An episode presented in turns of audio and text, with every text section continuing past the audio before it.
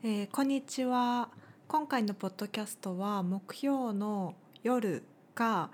まあ、遅くなった金曜日の午前中に配信になりそうです。えっと実はですね体調を崩しまして端的に言うと風邪をひきました。でこのご時世なのでもしかしてこれがあれかと思ったんですけど、まあ、検査に行きまして結果陰性で本当にただの風邪でした。あまあちょっと先週ぐらいからずっと調子があんまり良くなくって副鼻腔炎もともとえっと鼻炎があるので副鼻腔炎があ出てて、えーとですね、月曜日に調子悪くって1月の最後の週に具合が急に悪くなってで耳鼻科行ってああ腫れてるねみたいな感じになって薬もらってでその時は、えー、と熱とかもなくってただただもうあの頭痛くて鼻が、えー、と詰まってるみたいな状態だったんですけどあそのまま暮らして土日になんかもう戻ったなと思って月曜日と火曜日の昼間まではなんか逆に前よりすごい仕事できるようになって元気が出てきたぞおりゃみたいになってたんですけど なんかそれなんかランナーズハイみたいな最後の振り絞った元気だったのか分かんないんですけど火曜日の夜にめっちゃ発熱してしまってでえっと水曜日の、えっと、昼前ぐらいに検査してもらって、えー陰性でその後もう、えー体も痛くって熱が出てたので痛いっていうかもうだるくってそのまま寝てましたずっと。で昼間はやっぱりあの熱があるって言っても微熱7度台を推移してたんですけど夕方ぐらいからやっぱ38度ぐらい出てしまってまあ不甲斐ないというかそのままもうバタッという感じで夜もう、えっとしんどいなと思いながら過ごしてたんですけど起きたら熱も下がっていてうんと2月3日節分の日には、えっとまあ、一応熱が下がって元気な状態になりました。まあ、まだちょっとだるいなっていうかあんまりこう本調子じゃないなっていう感じなので、まあ、今週いっぱいぐらいは、えっと様子見ながら、えっと過ごそうと思ってます。まあ、なんかコロナねただの風邪っていう人もいてで実際そうなのかもそうなんだと思うんですそうなのかなって思うところもあるんですけどやっぱね自分が風邪ひくと なんかそういうただの風邪だからっていうのってやっぱ健康な人の言うことだなって思って。うんえっと、やっぱねただの風邪でもやっぱりしんどいし何にもできなくなっちゃうのでで心も沈むしそう思ったらやっぱり感染力が強くってそういうしんどくて何もできないっていう人がたくさん増える可能性があるような菌が流行ってるっていうのが分かってるんだとしたら回り回ってね、えっと、自分にも影響が必ず出てくると思うので、まあ、今出てると思うんですけど社会って自分だけで回してるわけではないのでやっぱそうならないように暮らすことってま大事かなと思います。でもただ今ちょっとこうビビって引っ込んでる状態がまあ続いてるので、うん、そうしてたら逆に今度は、え元気な人たちが元気なくなってくるっていうのもあると思うので、まあ、これを踏まえてね、えっと、新しい暮らし方を考えていく時期なのかなとか思ったりをしました。やっぱねしんどいですね。ただの風邪って言っても 何もできなくなっちゃうので。うん。それにやっぱりこうかかってる人たちの話を聞くとインフルエンザぐらいはきついっていうことだったので多分今回の私のこの風邪よりもっときついんだと思うのであやっぱりね、えっと、自分が思っていた本当は今日と明日でこういうことやろうって思っていたことがもう全くできなくなるとどうしてもやっぱりうん落ち込むというか気分下がりますね。風邪だからしょうがないやみたいな風にはちょっと思えないなと思いました。うん。はい。それそういう余裕のなさももしかしたらいけないのかもしれないんですけど、うん、なんか弱ってるのでいろいろ余計なことまで考えてる部分もあるかもしれないんですけど。まあみんな、えっと、健康に気をつけて、えっと、過ごしてほしいなと思います。でさて今回はえーっとですねこのポッドキャスト始めてからなんか他にどんなポッドキャスト聞いてるんですか？とか聞いてるポッドキャストあるんですか？とか何人かから聞かれてうんと、まあ、多分その人たちにもう一回答えちゃったものかもしれないんですけど、えっと、紹介してみようかなと思います。これこ結構聞いてるのああるので、えっと、抜粋して、とまあ普段更新されたら大体聞いてるっていうような自分の生活の中でルーティンみたいになってるやつだけ、えっと、紹介やつだけというかやつを紹介しようと思います。ですね。えっと一つ目は、えっと、バイリンガルニュースっていうポッドキャストでこれも私が長らく愛聴してるチャンネルで今なんかいつから聞いてたかなと思ってもう遡ってみたんですけど多分2017年とかくらいから聞いていてだから今ちょうど5年ぐらい聞いてるのかな。なんか番組自体は私がフリーになった頃同じぐらいに始まってたみたいなので9年とか8年とかそのぐらいやってるみたいなんですけどなんか私最初の頃フリーランスになりたての頃、えっと、毎月ちょっと遠出する、えっと、ことが多くってで今もやっぱり、えっと、鹿児島県内って車移動が多いのでうんと車でこうあちこち行く時に音楽よく聴いてるんですけどなんかルーティンで移動する時何か始めたいなと思って最初落語聞いてたんです落語。で落語をなぜか覚えようとしてたんですけどなんか使い道が ないなって思い始めて何かこうマスターする時間1時間とか結構運転するのでその間何か学びというか勉強みたいな感じで身につけるようなものをやるのがいいなと思い始めて英語やってみようかなって思ったのがきっかけでした。で最初なんか TED とか、うんと、英語の全部英語のものを聞いてたんですけどその時私全然そんなリスニング能力なくってその状況でた全部が英語のやつ聞くともう一個聞き逃しただけでわけわかんなくなるし運転中ってそこまでその耳をあの暖房にして聞けないじゃないですか。だからなんか続かなくってもうちょっとなんか聞きやすいのないかなと思っててそれで見つけたのがこれで内容としては、えっと、マミさんっていうバイリンガルで日本語ネイティブの女性と、えっと、マイケルさんっていうバイリンガルの英語ネイティブの方がそれぞれ日本語と英語で、えっと、興味のあるニュースをピックアップして取り上げてくれてでどっち、えっと、マミさんは日本語でマイケルさんは英語でそれについて語るっていう、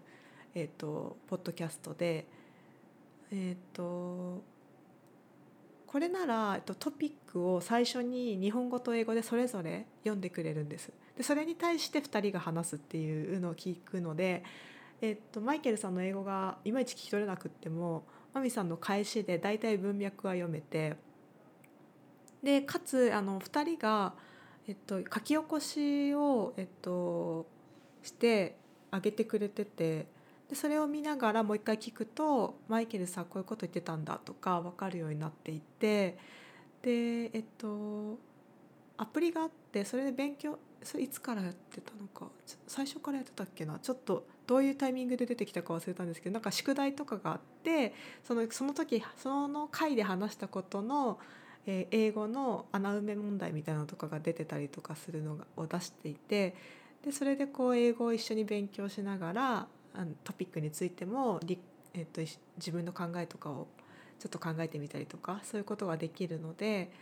え、気に入って聞いてます。でトピックも私が興味があるようなものとこうかぶっていて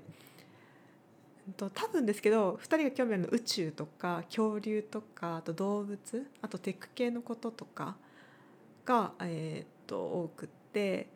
でゲストでさまざまなジャンルのなんか専門家とかあと2人が親しい人とかが来て話す時もあってそれもすごい楽しいですね。で大体なんか1時間から2時間ぐらいとかもちょっと幅あるんですけど話したいだけ話して全部上げてくれるっていう感じのポッドキャストなのでそれも気に入っていて結構短いものが多くてポッドキャストってでも私としてはその運転中に聞くのでうん、まあ、30分ぐらいは超えててほしいなみたいな気持ちがあるのでそこが私とはマッチしていました。でえっとそうですねなのでこれ結構ずっと聞いている一番うんなんだろう生活に馴染んでるポッドキャストです。で2つ目は「オーバー・ザ・サン」っていう前、えっと、他の話でも出したかもしれないんですけど、えっと、これね2020年に始まったまだ新しいチャンネルです。で私 TBS ラジオのヘビーリスナーだったんです。今ちょっとあんまり聞いてないんですけど。で昼の番組がジェーン・スーさんの「生活は踊る」っていうのをやっててあれ何時からかな？11時から1時ぐらいまでかな？のやつをやっていて。で前すごい聞いていてえっと月曜日から金曜日まで毎週あの帯でやってるんですけど毎日パートナーがジェンスーさんは固定でパートナーが変わっていてで金曜日がジェンスーさんと堀井美香さんっていうこの「オーバー・ザ・さん」を今やっている2人でやってたんですけど、まあ、なんかどういう経緯だったのか分かんないですけど金曜日はジェンスーさんがもうしないことになってで、えっと、堀井さんも、えっと、一緒に一緒にというかそのタイミングでもう、えっと、辞めちゃうので、まあ、2人が一緒に話す機会がなくなるので、えっと、多分このポッドキャストが始まったんだと思います。で2人結構、うんと、同世代で親しくってうん多分それで話したかった話す場はなくしたくなかったのかなと思ってるんですけど「オーバー・ザ・サン」ってえっとまあ、アルファベットで「オーバー・ザ・サン」なんですけど「えっと、オーバー・ザ・サン」って「おばさん」とかかってて、まあ、端的に言うとなんですけどなんかみんな型にはまらないでそれぞれのおばさんライフやっていこうねみたいなメッセージが込められた番組ですね。あんまなんかこう、まあ、従来の型にはまるのはまっていくのも難しい時代だしはまらなくてよくないみたいな勝手にやっていこうみたいな メッセージの番組だと思っていてで、まあ、2人多分50歳手前ぐらいだと思うので私と、まあ、一回りぐらい違うんだと思うんですけど、まあ、私まだまだひよっこだなって自分のこと自分で結構おばさんになってきたと思ってるんですけどでもやっぱひよっこでまだちょっとよく理解できない話が出てくる時もあるんですけどまあ多分価値観の差とかも2人は結構うんと何て言うんだろう。うんまあ、社会的に成功している側の女性でではあるので、まあ、そういう部分で理解できないところもあったりするしあとまあ東京で暮らしてるのと田舎で暮らしてるのとで違うところもあるので年のせいじゃないかもしれない部分もあるんですけど、まあ、世代的にも違うからっていうのもあるのか、えっとまあ、うん理解できないというかわそういうふうに思ったりするんだって思うところもあって、まあ、勉強になるというかなんか面白いです。で結構ざっくばらんでなんか居酒屋で喋ってるのを隣で聞いてるみたいなぐらい結構ハードめにうんと勢いよく喋ってるのであ、まあ、元気出ますね。でもこれはまあうん女性向けかもしれないです男性は聞いてて理解できるかこれがこれが面白いっていう男性を結構なんかレアなのかなって思います。でもなんか番組に届いてるメッセージ聞くと結構男の人も聞いてるみたいなので私がこれが理解できる男の人がレアだなって感じるの自体がもしかしたら偏見なのかもって思うんですけど、うん、でこの2人がえっと結構真逆の性格なのでそれも結構対比になっていてそれでありながら親しくしている様子とかがなんか面白いところかなと思います。これきっかけで結構なんか私もヒヤシンスをみんなで育てたりとかなんか全国のこう同じ番組を聞いてる人たちでやりましょうっていう企画をね今あの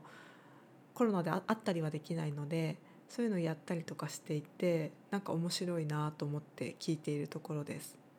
でこれポッドキャストなのでどこでも聞けるからなんか海外の人とかも結構聞いてるみたいでなんかそういうところが面白いなってポッドキャスト思いますね。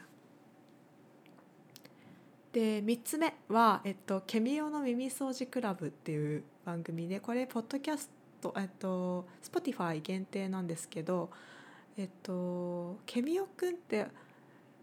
私最近知ってこれ YouTuber なのかな？多分。YouTube とか、まあ、昔からそういうインターネットで自分のこと配信するので有名だった子だと思うんですけど私世代がちょっと違うので分かんないんですけど一回りぐらい下なのかな？もっと下なのかな？年下の子で今アメリカに住んでいてでえっとこれはですね本当に昨年聞き始めたばっかりでで理由は私が推してるペンタゴンのユートっていう日本人メンバーが出演してえっとポッドキャストそのケミオくんのポッドキャストに出演してゲストトークを2回ぐらい前後編にわたってしたのを聞いてそれをきっかけに聞き始めたんですけどなんか宮脇さくらさんとか元会津湾のあとマットさんとか私がこう気になってる人とかの出演会を聞いてるうちにもう結局ケミオくんのファンになってしまってそれ以来 YouTube とかも見ていてなんかケミオくん私もそうち若い頃若いって言っても多分今から10年ぐらいの範囲だと思うんですけどの、えっと、ケミオくんの様子とか全然知らないんですけどなんか一言で言うと、まあ、すごくケミオくんを見ることで私が私のことを好きになるし元気が出てくるって感じていてなのでおすすめです。なんかうんすごくこうね今っぽいというか 私が若い頃にはいなかったようなうんなんて言うんだろうタレントのあり方だなと思いますなんかすごい肯定してくれる聞いてる人たちのことを肯定してくれるし自分の在り方についても自分でこう全肯定してるのでそういうところがすごくいいなと思って、えーと、このチャンネルも聞くようになりました。でその君代君が紹介してくれるなんか YouTuber とかまあ、今若い人たちが推してる人たちみたいな方々もゲスト出演していてうんなんか私 YouTuber の人のチャンネルとかほぼ見ないんですけどなんか話聞いてるとあいい人だなと思ったりしてちょっと見てみたりとか そういうきっかけに聞いています。まあ、でも、えっと、YouTuber の番組はやっぱりちょっと私は世代が違うのもあって割と長い番組をゆっくり見たいタイプだったりするのであんまりこうハマらないことが多いんですけどでもケミオくんのチャンネルは楽しいですねケミオくんが好きなので でえっと4つ目は「パンもごっそ」っていう番組でこれ最近聞き始めて、えっと、昨年始まったみたいなのでまだ新しいチャンネルで私のチャンネルと回数とかもあんまり変わらないんですけどパンもごそっていうのが、えっと、韓国語なんです。でご飯食べたっていう意味で、まあ、タイトルから分かる通り韓国好きの女性2人がやってるチャンネルです。でなんかチャンネルの紹介を読むと音楽が好きな友達同士のトークみたいなノリなんですけど、まあ、全体的に k p o p とか韓国ドラマのことを2人で話しているチャンネルでこれやっぱり韓国ドラマとか好きな人におすすめのチャンネルだと思います。であんまり見てないと意味がわからないかもとは思いますが私は、えっと、見てるドラマとかのことを話してるので、えーと、友達と話してるのを聞いてるみたいな感じでむしろ参加したくなるようなチャンネルで今注目しているチャンネルです。えっとまあ、そのとこですかね他にもですね、まあえっと、有名というか著名な本とか書いてるようなデザイナーの方のチャンネルとか有名な人とかのチャンネルもフォローしてたりあと韓国語の勉強のために韓国語のチャンネルもいくつかフォローしてるんですけどまルーティンというよりは、えーと、こういうものはなんか作業する時に BGM 代わりに聞こうかなぐらいの感じで、えーと今上げた4つがもう更新されたら必ず聞くみたいなものですね。パンもごっそについては、えっと、聞いてないあ見てないドラマのことを話す時は聞かないいんですけどネタバレがあるので。でえっと昔は、うん、ラジオめっちゃヘビーリスナーだったんですけど k p o p とか韓国ドラマ見るようになってからちょっと忙しいというかそっちを優先的に見たり聞いたりするようになったのであんまり聞けなくなったんですけど、えっと、ポッドキャスト始めて友達から聞いたんですけどなんか「オールナイトニッポン」とかもポッドキャスト配信始まったりしてることに気づいてえポッドキャストだったら別にラジオあのラジコの配信のタイミングで聞かなくてもいいし聞けるかもって思ったりしてまたちょっと最近コロナであんまり遠出することがなくなっちゃったので車に乗ることないから時間作れてないんですけど、まあ、そういう旅行とか行くことがまた増えてきたら聞こうかなと思ってますね。今ちょっと日常に組み込むの厳しいかなって感じですね。このなんか日常が厳しいって今すごい胸に詰まる言葉だなって思ったんですけど最初で話した体調不良もなんか寝ながら思ったんですけどちょっと毎日詰め込みすぎかな私とか思い始めていて。なんかまあ多分弱気になってるのもあると思うんですけどなんかどれをやって、まあ、どれをやめるか手放すのがすごい難しいなって最近思っていて前にこれやって成功したというかうまくいったみたいに思ってるルーティンを今もずっと続けているけどそれがいつの間にか重荷になっているっていうのがちょっと薄々感じてるのがいくつかあってそれをこう手放すのって結構勇気いるなって思っててでもどっかでこう整理してやらなきゃいけないですね。うんなんか人生って取捨選択の繰り返しとか言う人いますけど、まあ、本当そうだなと思ったりしています。やっぱ無理なくやれるのが一番いいなと思ってなんかポッドキャストもえっと調子悪くって先週はちょっと無理無理やり木曜日に配信しててそれをこう友達に言ったらなんかそんな無理やりやらなくてもいいんじゃないみたいに言われて私もまあうすうす なんか先週はギリギリ出せる感じだったからやったんですけどこんななんか別になんか自分が楽しくやりたいなと思っているチャンネルなのに無理やりやる意味あんのかなって思いながらやったりはしてたんですけどでもこう出さなきゃ出さないでそれはそれでこう苦いものがあってそれなんでかっていうと木曜日に配信するぞって自分でこう前決意したことに対して反するからなんですよね。でそれなんで反しちゃうかっていうと他のことで時間圧縮してるからっていうところがあって。なんかそこのバランス取るのって